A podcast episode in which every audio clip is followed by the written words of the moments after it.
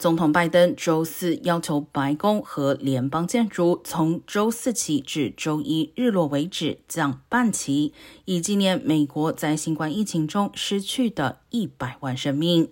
目前，联邦政府和各研究机构、媒体对疫情的统计数据不尽相同。根据 CDC 的数据，截至周四早上，全美死于新冠的人数为九十九万五千七百四十七人。不过，此前根据 NBC 等媒体的统计，美国的新冠死亡人数已经突破了一百万。